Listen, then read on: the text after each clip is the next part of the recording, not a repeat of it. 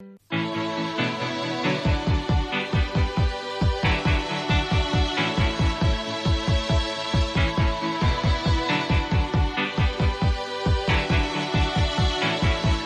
heart is a balloon. Shoots up through the stony ground. There's no room.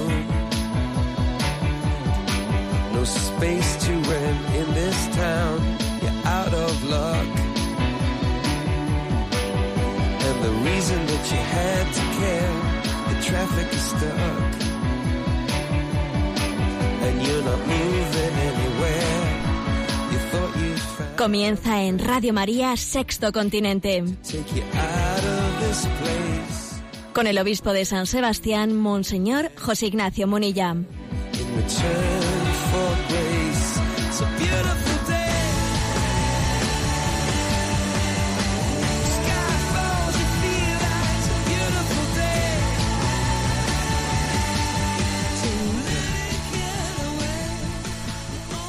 cordial saludo a todos los oyentes de Radio María. Un día más, con la gracia del Señor, proseguimos este programa llamado Sexto Continente, que lunes y viernes de 8 a 9 de la mañana desarrollamos aquí en directo. Y hoy es 12 de diciembre. No se entristezca tu corazón. ¿Acaso no estoy yo aquí, que soy tu madre? Es la frase que resuena hoy día de, la, de Nuestra Señora de Guadalupe, esa frase que la Virgen dijo a San Juan Diego, y además es una, una expresión que resuena en todos aquellos que nos sentimos débiles.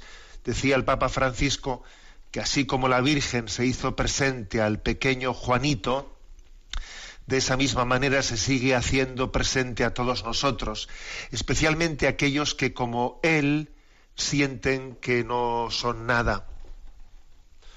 No se entristezca tu corazón. ¿Acaso no estoy yo aquí, que soy tu madre? Este saludo mariano me parece que es muy adecuado en un momento en el que Radio María está haciendo su campaña de Navidad.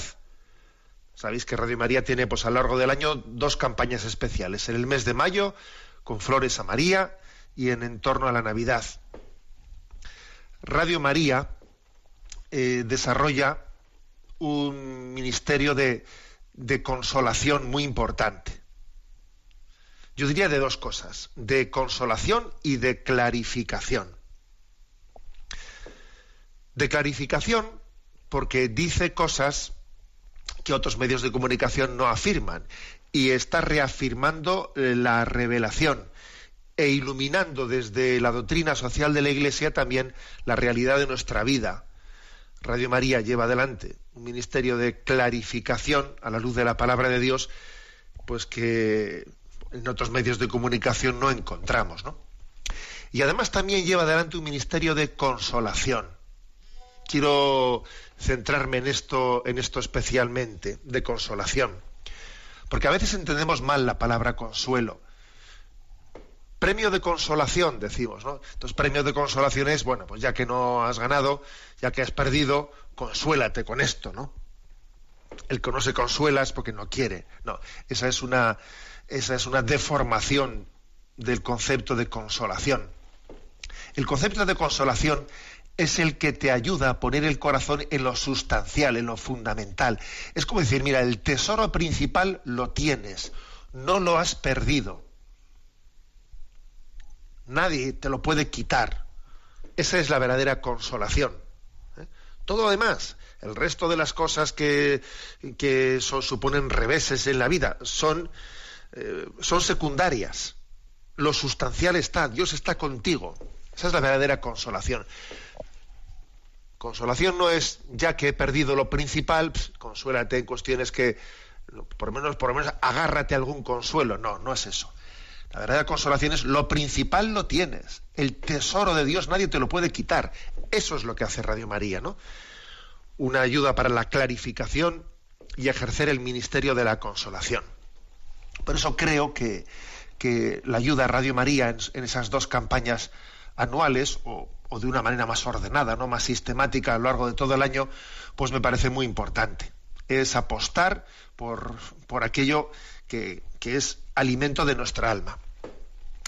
Voy a poner un breve corte de, de 20 segundos que está grabado al Papa en su habitación de Santa Marta. Está grabado de mala manera, pues con un, pues con un, eh, pues sencillamente con un iPhone, alguien le, que además alguien que fue el director de Radio María de, de Argentina, pues en la habitación con el Papa, pues le grabó unas palabras sobre qué pensaba él sobre Radio María, ¿no?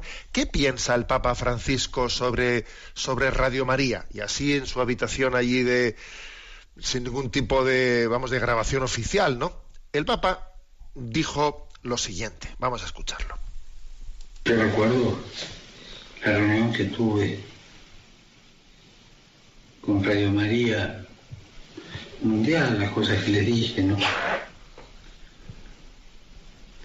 Radio María es esencialmente fecunda, es, un medio de, de comunicación fecundo. El nombre lo dice, María trae a Jesús. Y es una radio que procura de alguna manera que Jesús esté presente. Bueno, esas son palabras del Papa, así, digamos, entre comillas, robadas en su habitación de, de Santa Marta. Radio María es esencialmente fecunda. Es un medio de comunicación que lo que procura es que Jesús esté presente. Por eso me parece que en esta campaña de Navidad tenemos que hacer una apuesta, una apuesta importante, porque Radio María lleva adelante una tarea de, de clarificación, de iluminación de la realidad a la luz de la revelación y de la doctrina social de la Iglesia, y porque lleva adelante el verdadero ministerio de la consolación. Que no se entristezca tu corazón. ¿Acaso no estoy yo aquí, que soy tu madre? El tesoro principal, el tesoro de la presencia de Dios en tu vida, lo tienes contigo, que nadie te lo robe.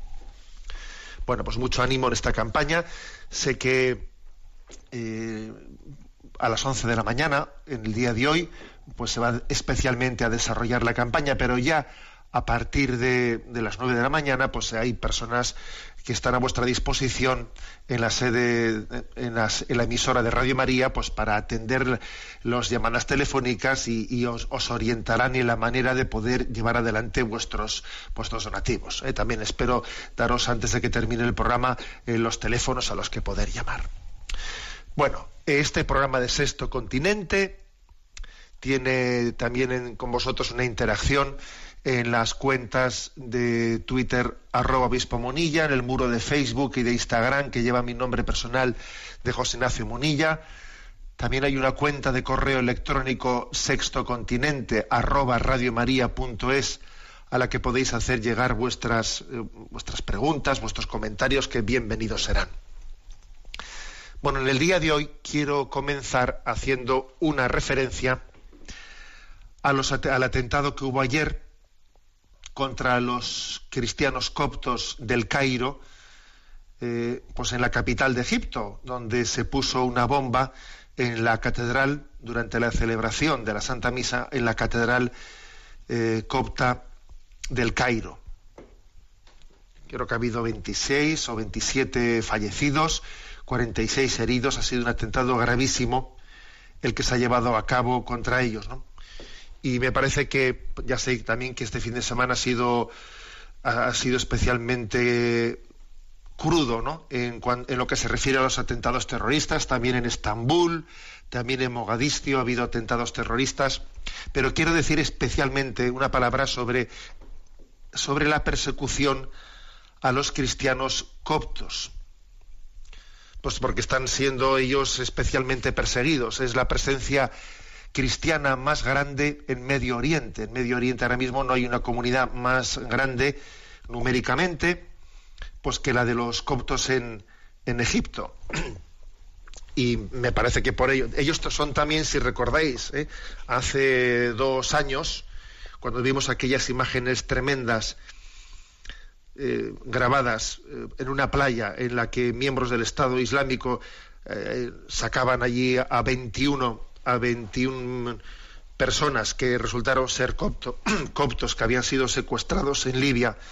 Eran sacados ahí en una playa, llevados en fila, todos ellos vestían con, esa, con esos, eh, esos monos eh, color, color butano, todos ellos eran, se escenificaba su ejecución, eran degollados todos allí en público, también ellos eran coptos, eran de un pequeño pueblo llamado El Our de Egipto, la mayoría de ellos, y desde entonces hemos visto cómo la comunidad copta ha sido especialmente ¿no? vulnerable a la, a la, persecución del Estado Islámico, del Daesh. Me parece que, que tenemos que dar, hacer un tributo a la fidelidad de estos, eh, de estos mártires del siglo XXI. Ayer envié yo una, un mensaje a las redes que decía, ¿no? Benditos mártires coptos de Egipto, con una cita de San Agustín, que pueda amarte hasta el, hasta el heroísmo, o con el martirio, o con el afecto, que pueda amarte hasta el heroísmo, ¿no? Y tenemos que dar gracias a Dios por el hecho de que existan ¿no? Estas, estos testimonios heroicos en pleno siglo XXI, testimonios de fidelidad a la fe. Bueno, me vais a permitir alguna palabra sobre para explicar quiénes son estos coptos y también luego pues una palabra pues para para que entendamos lo que se está jugando en Medio Oriente en este momento de la persecución contra los cristianos. ¿Quiénes son los coptos? Los coptos son los descendientes de los antiguos egipcios, ¿no? Que se convirtieron al cristianismo en el siglo I. Ya en el siglo I, pues Egipto se convierte al cristianismo, ¿no? Son, son digamos, por lo tanto, eh, los herederos naturales de, esa, de, ese Egipto de los faraones que hemos conocido. Cuando los musulmanes eh, conquistan el norte de África, eh, a partir del siglo VII, entonces imponen en Egipto no solo la religión islámica, sino también el idioma árabe. Pero, gracias a Dios, permaneció una minoría de egipcios, permaneció cristiana, ¿eh? e intentó conservar el idioma copto, que el idioma copto era el que venía del, eh, del egipcio. Y lo intentó preservar, poco a poco se fue perdiendo, se fue perdiendo el copto, el idioma copto y hoy en día ha quedado reducido a la liturgia.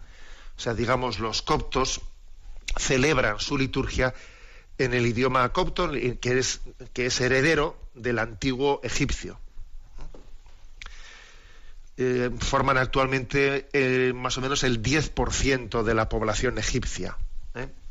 Y su presencia allí es muy dura. Son tratados como ciudadanos de segunda clase Muchos de ellos han ido inmigrando poco a poco porque son maltratados y hay que decir que la situación de la comunidad cristiana copta eh, empeoró cuando terminó la, dictadura de Hosni Mubarak en el año 2011. Con la caída de Hosni Mubarak, la, situación allí de los cristianos empeoró. Y es curioso que, en esto Occidente no sea consciente. Occidente a veces ha, lo que ha pasado, por ejemplo, con Saddam Hussein, lo que ha pasado con, Al-Assad, o sea, el intento de derribar a determinados dictadores de esos lugares, pues que, pues que serán dictadores, pero, pero, han, pero conformaron ¿no? en aquellos contextos unos estados eh, laicos que no eran eh, pues confesionalmente musulmanes y que permitían que los cristianos pudiesen vivir con libertad eh, su, fe en aquellos lugares. ¿no? Cuando, cuando fue derribado Saddam Hussein, ya hemos visto lo que ha pasado en Irak, cuando se, intentó también derribar al Assad en Siria, ya hemos visto también lo que, lo que está ocurriendo, y cuando eso ocurrió también en, en, Egipto con Hosni Mubarak, pues también hay que decir que se complicaron tremendamente las cosas, pues porque empezaron a hacerse presente pues, pues un tipo de gobiernos que en el fondo eran islamistas. ¿no? Bueno, eh, el 90% de los cristianos eh, coptos pertenecen a la Iglesia Ortodoxa Copta de Alejandría. ¿eh? Y el 10% restantes pues se dividen entre la Iglesia católica copta y la Iglesia protestante copta. Esta Iglesia ortodoxa copta de Alejandría es independiente y en realidad no está ni en plena comunión ni con la Iglesia católica ni con la Iglesia ortodoxa. ¿eh? ¿De dónde viene, digamos, el nacimiento o la fractura de esta, de esta Iglesia? Pues después del concilio de Calcedonia en el año 451 hubo divergencias ¿eh? doctrinales con respecto a la, a la naturaleza de Jesucristo humana y divina y la Iglesia eh, copta de, Egipto pasó a ser, digamos, por lo menos teóricamente monofisista, es decir, eh, que afirmaba una sola naturaleza en Jesucristo y no dos naturalezas. De ahí vino, digamos, la, eh, pues, la, separación del resto de la Iglesia.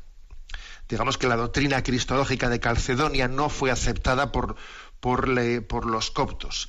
Pero hay que decir, gracias a Dios, que en los contactos ecuménicos actuales bueno, se ha puesto de manifiesto que el monofisismo de los coptos es más bien nominal que real, ¿no? Y que no es un obstáculo invencible para la unidad, ¿no? Y de hecho, en los encuentros que hubo entre San Juan Pablo II y el Papa copto de Senouda, que era el 1988, era responsable, pues se pusieron unas bases que todavía no se han rematado, ¿no? pero se pusieron las bases para, eh, para entender de una manera conjugada pues nuestra fe en Jesucristo, Dios y hombre verdadero. ¿eh? Bueno, pues esta es un poco la, historia. Luego hay que decir que para completar su historia, en el año 1741 hubo un grupo de, de cristianos coptos ortodoxos que se pasaron a la plena comunión con la Iglesia Católica, con lo cual también existe allí la Iglesia Católica copta. No solamente existen los coptos eh, ortodoxos, sino también existe la Iglesia copta católica, ¿eh? que tiene su propio patriarca obediente al Papa, ¿eh? que ahora se llama Ibrahim Isaac Sidrak. Bueno, como veis, es una historia pues, peculiar. Aquí hay que decir que la espiritualidad de la Iglesia copta está muy marcada por la herencia monástica de los siglos IV y posteriores, eh, que tienen pues, unas características como es el trabajo, la oración, eh, están especialmente ligados a, a una espiritualidad de la lectura de la Sagrada Escritura en sus hogares, en sus hogares, porque son perseguidos, ¿no? Y en gran medida su propio hogar se ha hecho un lugar de la lectura de la palabra de Dios, ponen mucho acento en la liturgia, hacen muchos ayunos, y también hay que decir pues que tienen encuentros populares de fiestas populares en las que pues son son especialmente también ellos se fortalecen en el encuentro ¿no? cuando son una minoría en medio de, de una gran mayoría musulmana y entonces esos encuentros también festivos son para ellos una pues, un balón de oxígeno. Os aconsejo especialmente, fijaros, cuando se produjo aquel episodio de los 21 coptos secuestrados por el Estado Islámico que luego fueron así, este, se escenificó su, su degollamiento en, en las playas de, de, Libia y salió aquello con una especie de producción televisiva, etcétera, ¿no? Fue terrible aquel, eran 20, de ellos, eran egipcios y uno, uno era de raza negra de Ghana, pero también era copto, eran 21 eran coptos, ¿no? Eh, 13 de ellos, o sea, de los 21, 13, eran de un pueblecito, de un pueblecito de, de Egipto muy pobre que habían eh, pues habían marchado a Libia intentando buscar un trabajo y allí les secuestraron eran de un pueblo que se llama el Our el Our. Y hay una, una entrevista eh, maravillosa que podéis encontrar en YouTube eh, que se que tiene como título La anticruzada del Estado Islámico es una, está producida por, por una productora televisiva RT, que es rusa, pero tiene también canal en español. Una, yo en su día en las redes sociales también hice la difusión que pude de esta entrevista, porque está hecha un año después del sacrificio, del martirio de estos, de estos 21 coptos. ¿no? Entonces, la televisión regresa a ese pequeñito pueblo, el Our, y allí como eran 13 de aquel 13 de los mártires, eran de ese pueblo, pues entrevista a sus padres, a sus padres, a sus hermanos, a sus mujeres, y la verdad es que cuando uno ve la fe de esa gente le emociona, ¿no? Le emociona la inocencia de la fe de la fe de un pueblo martirial. Voy a poner también aquí tres o cuatro minutitos, escuchad de este, de este documental La anticruzada del Estado Islámico. Habla el padre de uno de los mártires, también el hermano de ese mártir y la viuda, una viuda joven de los mártires, ¿no? Y, y, y, emociona la fe con la que recuerdan a su hijo, hermano y esposo mártir. Escuchadlo. Mi hijo era el mejor, era único, pero ese era su destino. Cuando los estaban matando, recé a Cristo hasta el último momento. Mi hermano ya no está con nosotros en cuerpo, pero en alma sí está presente.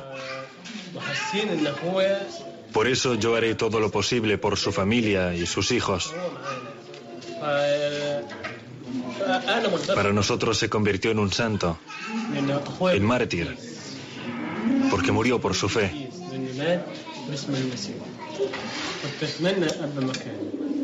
Yo quisiera haber estado en su lugar de todo corazón.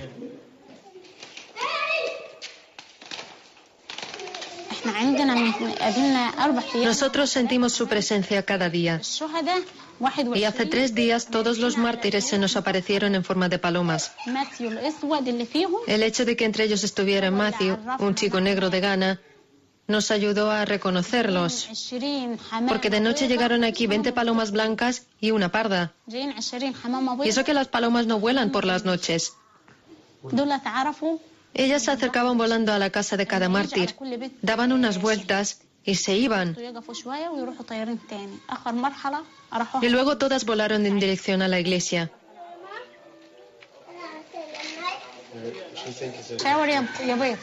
Peter, muéstranos a tu papá aquí. Tras la muerte de mi marido yo estaba desesperada, pero cuando iba a la iglesia encontraba consuelo. Yo conocía de antes el dicho de que Dios es padre de los huérfanos y defensor de las viudas. Pero siempre me pareció rara esta cita de la Biblia y ahora entiendo su significado. Le di gracias a Dios por el hecho de que mi esposo muriera en nombre de Cristo.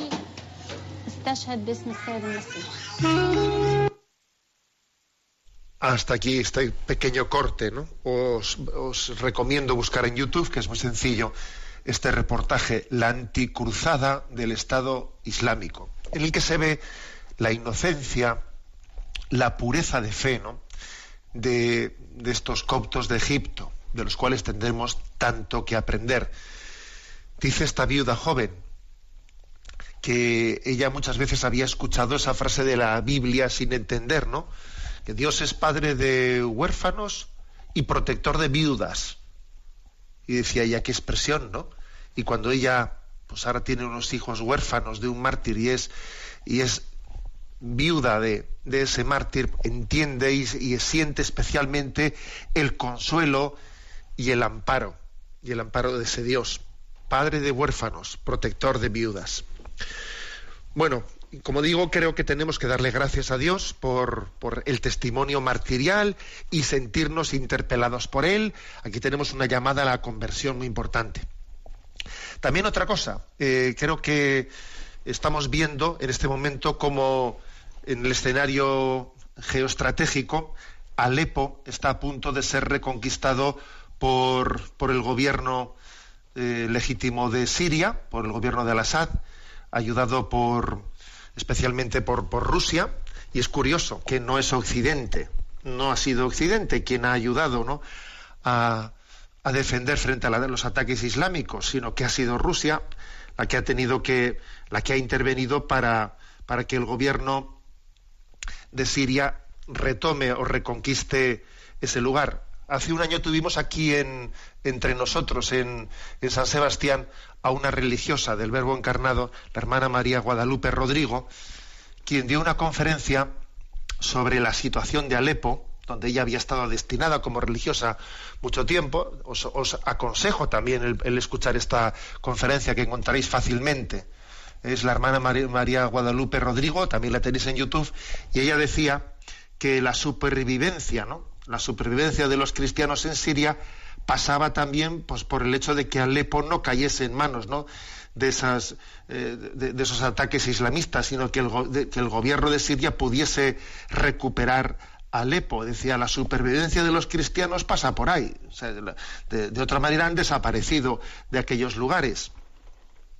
Y es curioso cuando, cuando en los medios occidentales se da noticia de lo que ocurre en Siria, de la batalla de Alepo, etcétera, se explica el tema como si, como si no tuviese nada que ver, ¿no? Lo que está pasando allí con la supervivencia de los cristianos. Pues es totalmente fundamental. O sea, la reconquista de Alepo por parte del gobierno sirio es pues digamos indispensable para que los cristianos puedan seguir viviendo allí, porque la alternativa pues son los grupos de, vamos, terroristas islámicos. ¿no? No, no, no existe un punto, digamos, intermedio en el que ellos puedan sobrevivir bueno, en definitiva, creo que eh, en gran medida mm, creo que hay una incomprensión por parte de los medios de comunicación mayoritariamente, ¿no? A la hora de entender qué se está jugando, pues en, la guerra de Siria y en la guerra de Irak. Hoy, nos encomendamos a los nuevos mártires del atentado que, ayer se produjo en la Catedral de los Coptos en el Cairo, nos encomendamos a esos nuevos, creo que son 26 mártires que se unen a, tantos otros que han derramado ya su sangre por, por Jesucristo. Vamos a escuchar una canción, eh, una canción hermosa, martirial, eh, Soy Nazareno, una canción que nos, nos ayuda también a, recordar que uno de los hechos que ocurrió cuando el Estado Islámico entró en, pues en, los primeros lugares que estaban conquistando, especialmente en Mosul, etcétera, es que marcaron con la letra N de Nazareno, que así se les llamaba despectivamente a los cristianos, las, puertas de las casas ¿no? de ellos. Y de ahí ha nacido esta canción, Soy Nazareno, que vamos a escuchar.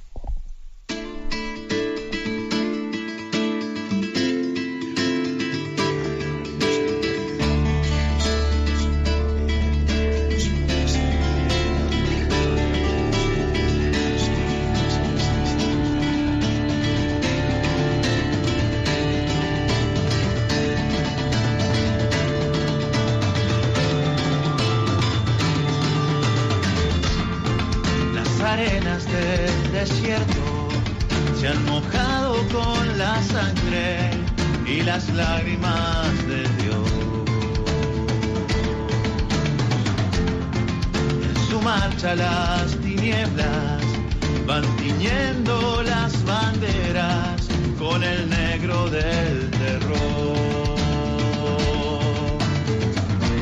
Caí en Irak, caí en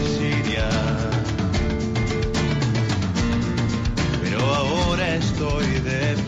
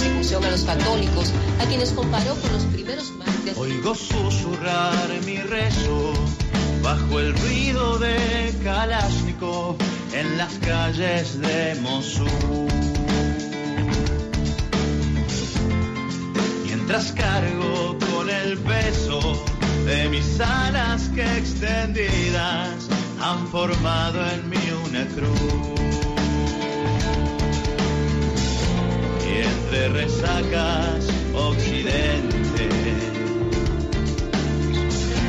come al caníbal del rencor. Y aunque hasta el sol parezca ausente, veo pies sobre serpiente,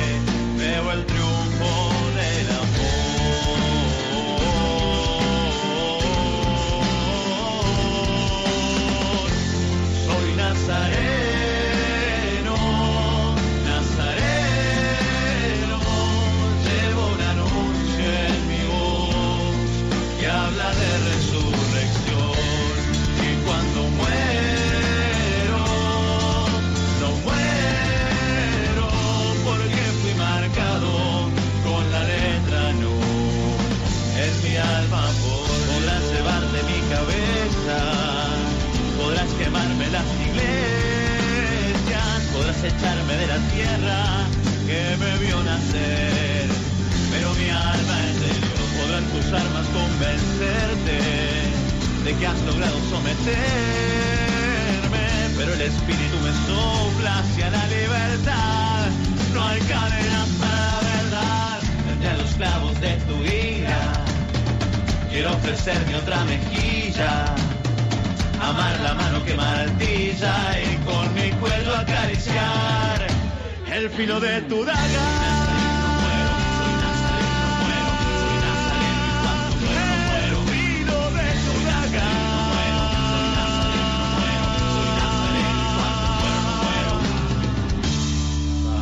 perdónalos porque no saben que hacen. Hijo, perdónanos, porque no hacemos lo que hiciste.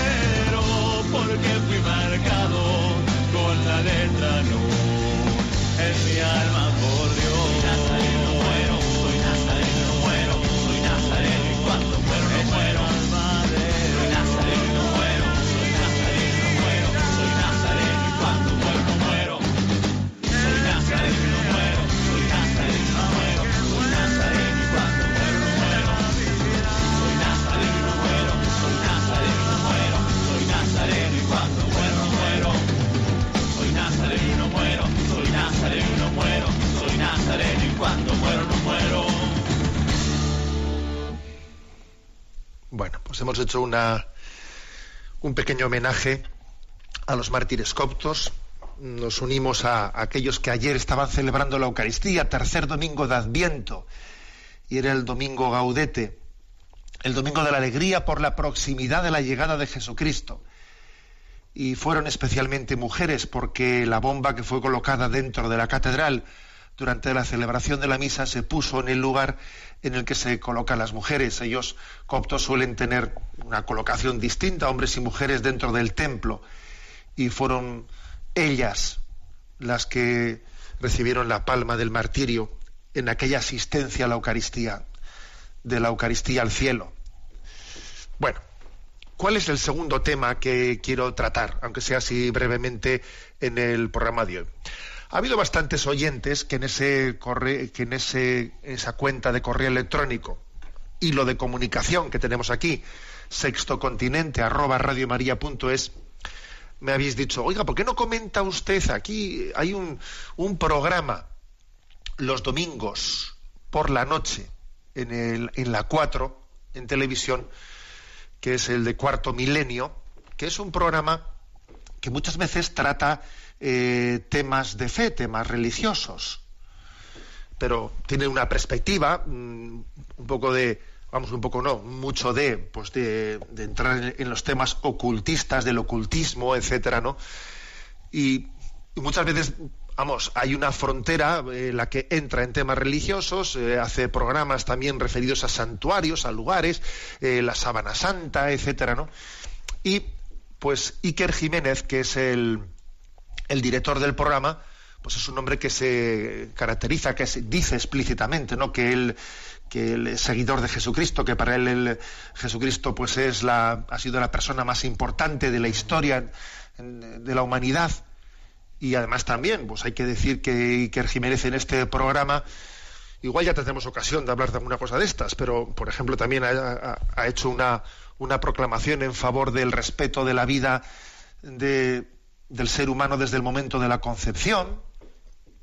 Y también, por ejemplo, pues recientemente pues, eh, hizo una defensa de, del Belén, de la, de la figura del Belén frente a, actitudes del Ayuntamiento de Madrid que pues que estaban retirando los belenes de los lugares públicos, es, decir, que es una persona que tiene, ¿no? Pues, o sea, que no ha escondido su fe cristiana, aunque también al mismo tiempo, pues luego eh, mantiene también su visión, su lectura crítica de la Iglesia como institución, etcétera, etcétera, ¿no? Una bueno, pues una especie de equilibrio en su posicionamiento. Entonces, bueno, pues a petición de, de muchos de bueno o unos cuantos oyentes me, han pedido que si yo podría comentar no pues alguna alguna palabra algún editorial en la que en la que él también hablaba de cómo veía él no la actitud de, eh, de muchos eh, eh, cristianos o eclesiásticos no ante el misterio ante lo que él dice no que es el misterio. Bueno pues vamos a escuchar un poco sus palabras y luego hago yo un breve un breve comentario vamos a ver Vamos a ver.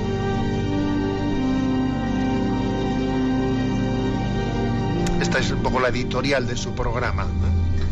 Hay una película, lo he comentado muchas veces, que yo no veo solo, o sea, no me atrevo, que es El Exorcista, em, porque tiene algo, lo hemos comentado en alguna ocasión, y es una pena porque llevamos un montón de años y no hemos podido hacer un especial que a veces solemos contar a las noches del misterio, como ahora en esta exposición que está en Granada, pero en la televisión no hemos podido, por cuestiones que no tienen nada que ver, ¿no? Más bien burocráticas.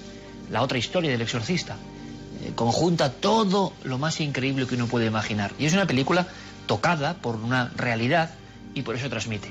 Yo siempre me acuerdo, y doy por hecho que todos han visto el exorcista, del atormentado padre Carras, eh, vagando, haciendo footing cerca de Georgetown, y cómo él está en una crisis de fe. Está muy bien la película porque la crisis de fe es que ese hombre es sacerdote, pero no sabe muy bien por qué es sacerdote, son condicionamientos sociales, la vida. Y cuando ve al padre Merrin, el viejo Max von Sydow, lo toma casi como un loco, ¿no? Este, este cura todavía cree en el demonio de verdad.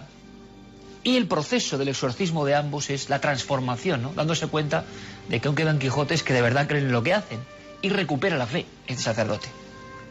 Les voy a contar una cosa que otra vez es meterme donde no me llaman, pero como hace 11 años que no escribo, parece mentira. Y, eso sí que es un pecado, ¿no? 11 años sin escribir con lo que me gusta a mí escribir. Escribir libros, me quiero, quiero decir. Hace 11 años salió mi último libro, parece mentira. Eh, bueno, como uno escribe queriendo hacer las cosas de verdad, no escribe cualquier cosa o que le escriban, ¿no? Cuando sea, será, si es alguna vez. La irrupción de la televisión lo ha hecho imposible. Pero alguien me dijo, bueno, tú cuentas tu novela, entre comillas, o tu ensayo cada semana, y también es, de agradecer.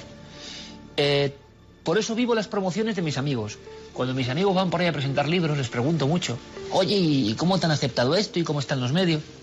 Y ahora tengo un amigo mío, muy amigo, de promoción, con una gran obra. Y me decía, Joiker, pues es curioso, ¿no? Cómo habitualmente, y nos pasa, muchas de las grandes estrellas de la radio y la televisión las conoces y tienen un, gran afán de conocer el misterio, tienen pasión, no les importa el qué dirán, si el tema es más o menos políticamente correcto, ellos quieren abordar. Curiosamente pasa que a veces los que no quieren abordar el tema o tratan con desdén el misterio, resulta que son eh, peores profesionales, bastante peores. Y ha habido algunas anécdotas jugosísimas de ese nivel, ¿no? Por ejemplo, mm, no, es que aquí en temas que tienen que ver con, la iglesia, por ejemplo, no, no tocamos el misterio. Claro, uno se queda así pensando y dice, bueno, hay más misterio que la iglesia o que la religión, que cualquier religión. La iglesia, la mezquita, la sinagoga, me da lo mismo. Más misterio. Y a veces son los más dogmáticos de las religiones los que no en el misterio lo miran, a lo mejor porque para ellos tampoco es muy bueno el misterio. Lo han dejado tan lejos, ¿verdad? No se lo creen muchos de ellos, ¿verdad? Yo les digo lo que pienso. Que muchos no se lo creen, hombre. Que algunos sí, evidentemente. Pero hay muchos que han, se han desconectado completamente de la raíz misteriosa de su propio credo. Y han convertido la iglesia, eh, que es muy fácil, ¿no? Siempre meterse con la iglesia. Meterse con la mezquita o con la sinagoga no es tan fácil. Y yo agrupo a todo, la religión todo, ¿eh? Porque a mí me hace mucha gracia los graciosos que siempre, siempre son muy faltones, pero con quien sabe que no va a responder, claro. Entonces hay mucho humor. Pero yo hablo de toda la religión como concepto, que me interesa muchísimo. Yo soy un homo religiosus. Bueno, como aquí en Gargolis y Avidis, ¿no? De el mítico libro de Dragó. ¿Cuándo empieza la religión? Con esta mano. Cueva del Castillo. Hace 30.000 años. Esto también es religión. Pero hay un momento, como decía el padre Amort, que en el Platón nos lo dijo, miren, hay muchos sacerdotes, hasta exorcistas, que ya no creen en el demonio. Y entonces uno dice, uy, qué paradoja, ¿no? Qué curiosa paradoja. Por eso pasa lo que pasa. Que hasta se permiten decir, va, el misterio, sin saber que ellos son, bueno, pues raíz de un gran misterio. Pasa eso. En la propia iglesia, en las iglesias, no les gusta mucho el tema de lo misterioso. Pone en juego demasiadas cosas que están ya establecidas. Es mucho más fácil decir, mire usted, con todo el respeto, evidentemente, que yo tengo por todos los creyentes de cualquier religión. Léase el código, siga esta pauta, esto es lo que se puede hacer y lo que no. Pero todo lo extraño no. Entonces yo me acuerdo de los místicos, de los iluminados, de los alumbrados, y saben que a mí me caían muy bien. ¿Quiénes eran estas personas? Pues eran personas del ámbito de la religión más o menos, pero que un día dijeron, el misterio es tan auténtico que no está ni siquiera en escrituras o en dogmas, sino que yo puedo hablar con Él, conectar con Él. ¿Cómo es esto? Y ustedes saben que hay muchas personas que trazaban casi, digamos, una línea de contacto con la divinidad. Y todo eso era peligroso. No ha habido místico, alumbrado, eh, persona anacoreta que no haya sido perseguido, que no haya sido sospechoso. Si no pasabas por el tamiz de las normas, Tú no podías tener una relación con Dios, sea el Dios que cada uno quiera. Y a mí siempre me han gustado los místicos, porque eran como versos libres. No acataban códigos, no acataban códigos. Ellos sentían en su interior que había un misterio en la naturaleza, que había un misterio en la vida, que había una armonía sagrada, y seguramente esa era la voz de Dios, que les sonaba mucho más fuerte y mucho más auténtica que a través de intermediarios. Uno de los grandes problemas de todas las religiones, sobre todo algunas, es que no quieren personas eh, que por libre conecten con la divinidad.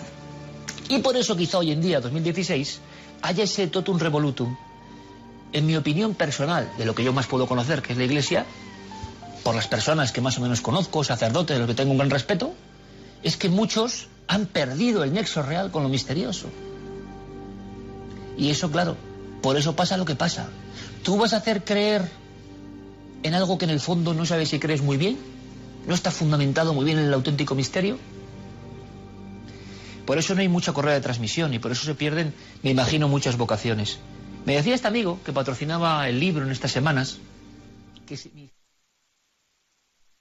dejo, dejo aquí, eh, digamos, esta, eh, este corte de la editorial eh, del, del, programa Cuarto Milenio, uno de los programas recientes, ¿no? En el que Iker Jiménez, su director, hacía este tipo, este comentario, ¿no? Que es un comentario que, como veis, es jugoso, del cual se pueden, se pueden decir muchas cosas. Y yo, como ha habido más de un oyente que me ha dicho, ya nos gustaría que usted dijese su opinión, ¿eh? su opinión, bueno, pues lo voy a hacer, porque yo creo que es interesante. En primer lugar, en primer lugar, llama la atención el hecho de que eh, pues triunfe, ¿eh? porque este programa es de, es de, los que tiene máxima audiencia, ¿no? que triunfe un programa en el que se está hablando de la trascendencia mm, de lo espiritual, de lo religioso. O sea, no es verdad que el materialismo tenga la última palabra. El hombre necesita de Dios, necesita de la trascendencia y este programa, este, el triunfo de un programa como este, pues lo, deja patente. Ese es el primer comentario. No es verdad que el materialismo eh, tenga la última palabra. El hombre el hombre es un ser espiritual y, la existencia de estos programas es bastante eh, significativa. Esto lo primero. En segundo lugar, ver, ver que que el estilo, ¿eh? el estilo que se utiliza pues en este tipo de programas es un estilo, bueno, pues no sé, pues de cierto morbo por el ocultismo, eh, pues las cámaras se van moviendo en plan mistérico, eh, todo está, digamos, en, medio en penumbra, sale ahí hablando, es decir, que quizás se confunde, ¿no? La búsqueda religiosa y espiritual, pues casi con la búsqueda de sensaciones que, que, nos den miedo, no sé, a veces uno confunde el género, un género de búsqueda de, espiritual y de Dios, del, género de búsqueda de lo paranormal y que aquellas personas que tienen casi una atracción a las películas de miedo. ¿eh? También todo eso está mezclado y confundido, y confundido. Pero es verdad que en medio de, esa confusión tan grande, que, de la cual luego diré una palabrita más, también hay, se han dicho algunas cosas que son las verdades del barquero y que debiéramos de, escuchar, porque dice, ojo, que en la iglesia, que en la iglesia hay miembros de la iglesia, entre comillas dice el profesionales, ¿no? de la iglesia, que han perdido la fe en el misterio, dice él. Hombre, la pasa, pasa que él no sé qué entiende por la palabra misterio, pero es cierto que pone un caso concreto. Dice, hay curas que no creen en el demonio. Así lo dice. Incluso dice, hay exorcistas, hay curas que no creen en el demonio. Entonces viene a decir, si no tienen fe en ello, ¿cómo van a transmitir una fe? Es curioso que desde un programa como ese mm, nos interpelen diciéndonos una cosa como esa, que es absolutamente verdad. Que cuando uno pierde la fe, ¿no? explícitamente lo sobrenatural, a ver, pues entonces reduce su cristianismo, lo reduce meramente pues a una enseñanza moral o ética. ¿eh? Pues de esto, pues lo típico, ¿no? Pues, eh, pues cuando alguien empieza a decir, bueno, pues eh, aquí lo importante, eso de que Jesucristo hizo un milagro y multiplicó los panes, eso, eso es un mito, es un género literario.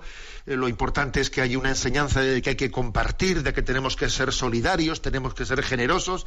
O sea que alguien es capaz de, de afirmar tal cosa, de negarla, negar el, eh, el poder de Jesucristo de, realizar milagros, el hecho de que Él manifestase que era hijo de Dios a través de unos signos para que el mundo creyese y reducir eso a una mera enseñanza ética o moral. O sea, este hombre desde este programa nos ha pegado un tirón de orejas que la verdad es que tenemos que recibir, vamos, con, con, humildad, porque es cierto que en nuestras filas, entre comillas, ¿no? En nuestras filas, pues existe mucha reducción de, eh, de la predicación sobrenatural pues a una mera interpretación horizontal ética.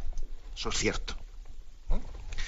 Ahora, también es verdad, como los oyentes me piden que yo haga un comentario, pues también es verdad que, pues, que en ese tipo de programas, pues yo la crítica que haría es que primero se confunde lo paranormal y lo sobrenatural.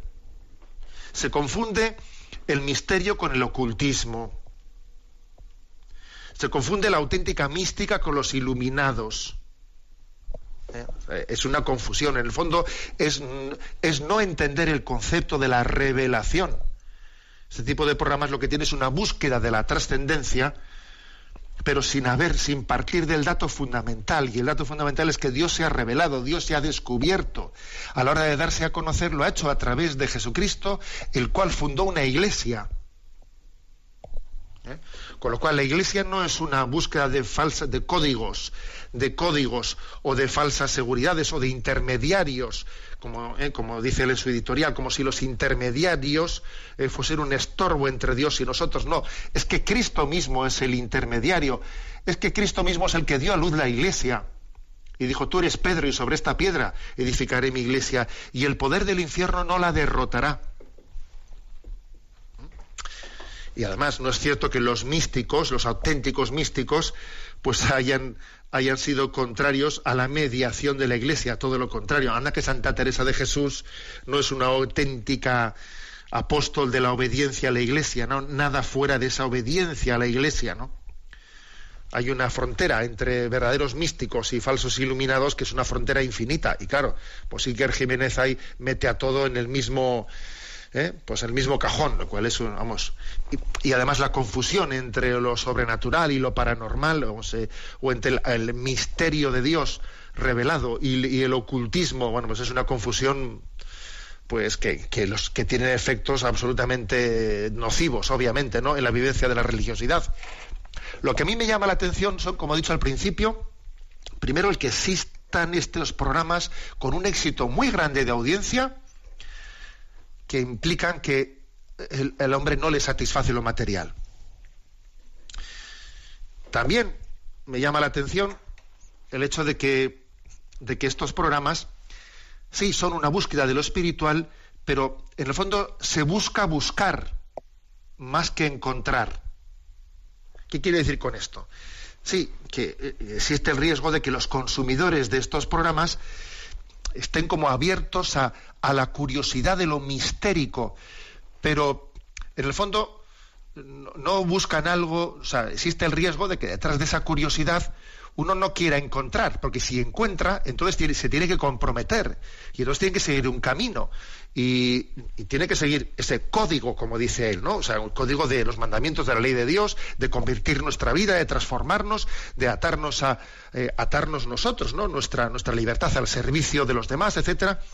A veces existe más el deseo de búsqueda que de encuentro, porque el encuentro compromete. El encuentro ya no es curiosidad de buscar, a ver, eh, busco por aquí, busco por allá. No, no, el encuentro transforma nuestra vida y nos convierte pues en, en apóstoles ¿no? de, eso que hemos encontrado. Sí, eh, o sea que estos programas manifiestan una, una, búsqueda, pero a veces no sé si estamos un poco confundiendo la búsqueda con una curiosidad que picotea en todos los sitios, pero en el fondo no nos casa con nada. ¿Eh? no nos casa con nada. Y Dios se ha casado con nosotros, Dios se ha revelado, Dios ha venido, Dios se ha descubierto. Y se ha casado con su iglesia y con la tarea que le ha encomendado a su iglesia de ir por todo el mundo y predicar el Evangelio.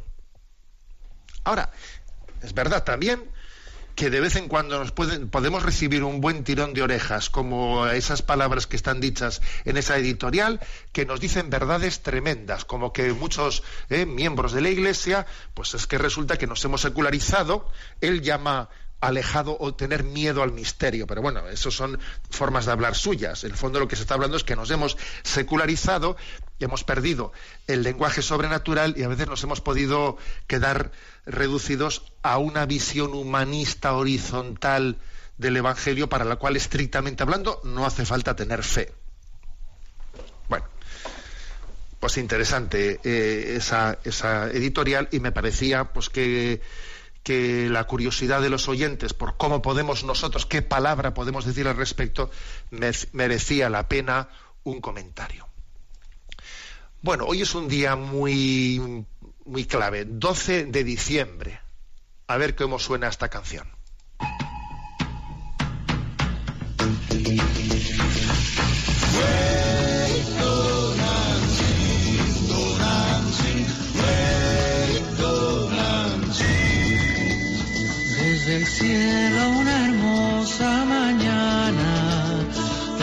Cielo una hermosa mañana.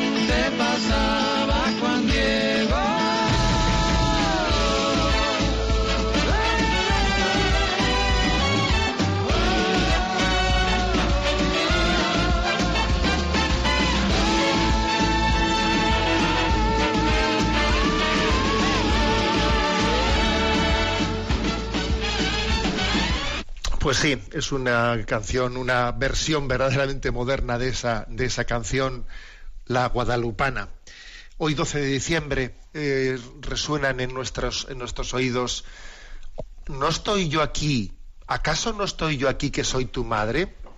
Que no se entristezca tu corazón, ¿por qué tiemblas?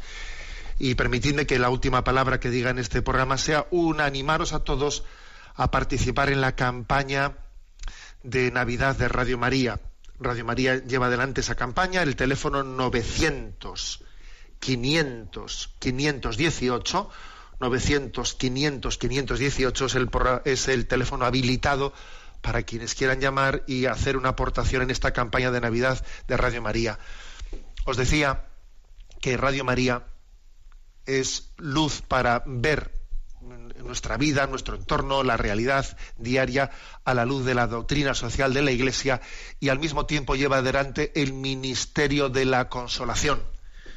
Mirad, hace poco en uno de los en uno de los correos de los oyentes me impresionó que una oyente contaba cómo tenía tres hijos con eh, graves enfermedades psíquicas y claro, su vida pues está mm, bajo el signo de la cruz de una manera muy fuerte, ¿no? Con problemas fuertes en el matrimonio y encima con los tres hijos, con esos problemas, decía que la casa, pues la convivencia a veces se convertía pues, eh, pues casi en un infierno, ¿no?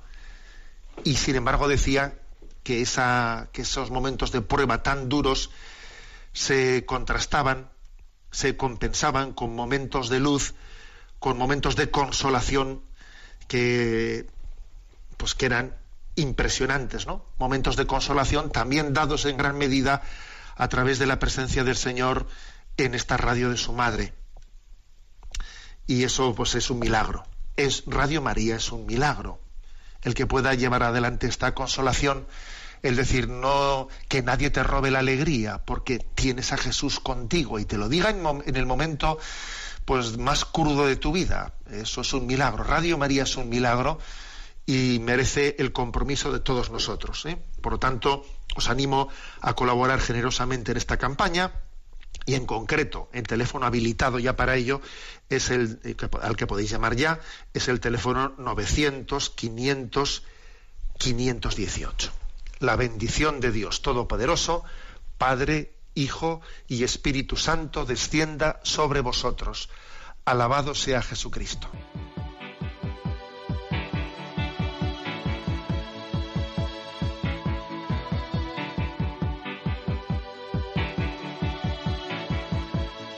Is a balloon shoots up through the stony ground. There's no room. No space to rent in this town. You're out of luck. And the reason that you had to care the traffic is stuck. And you're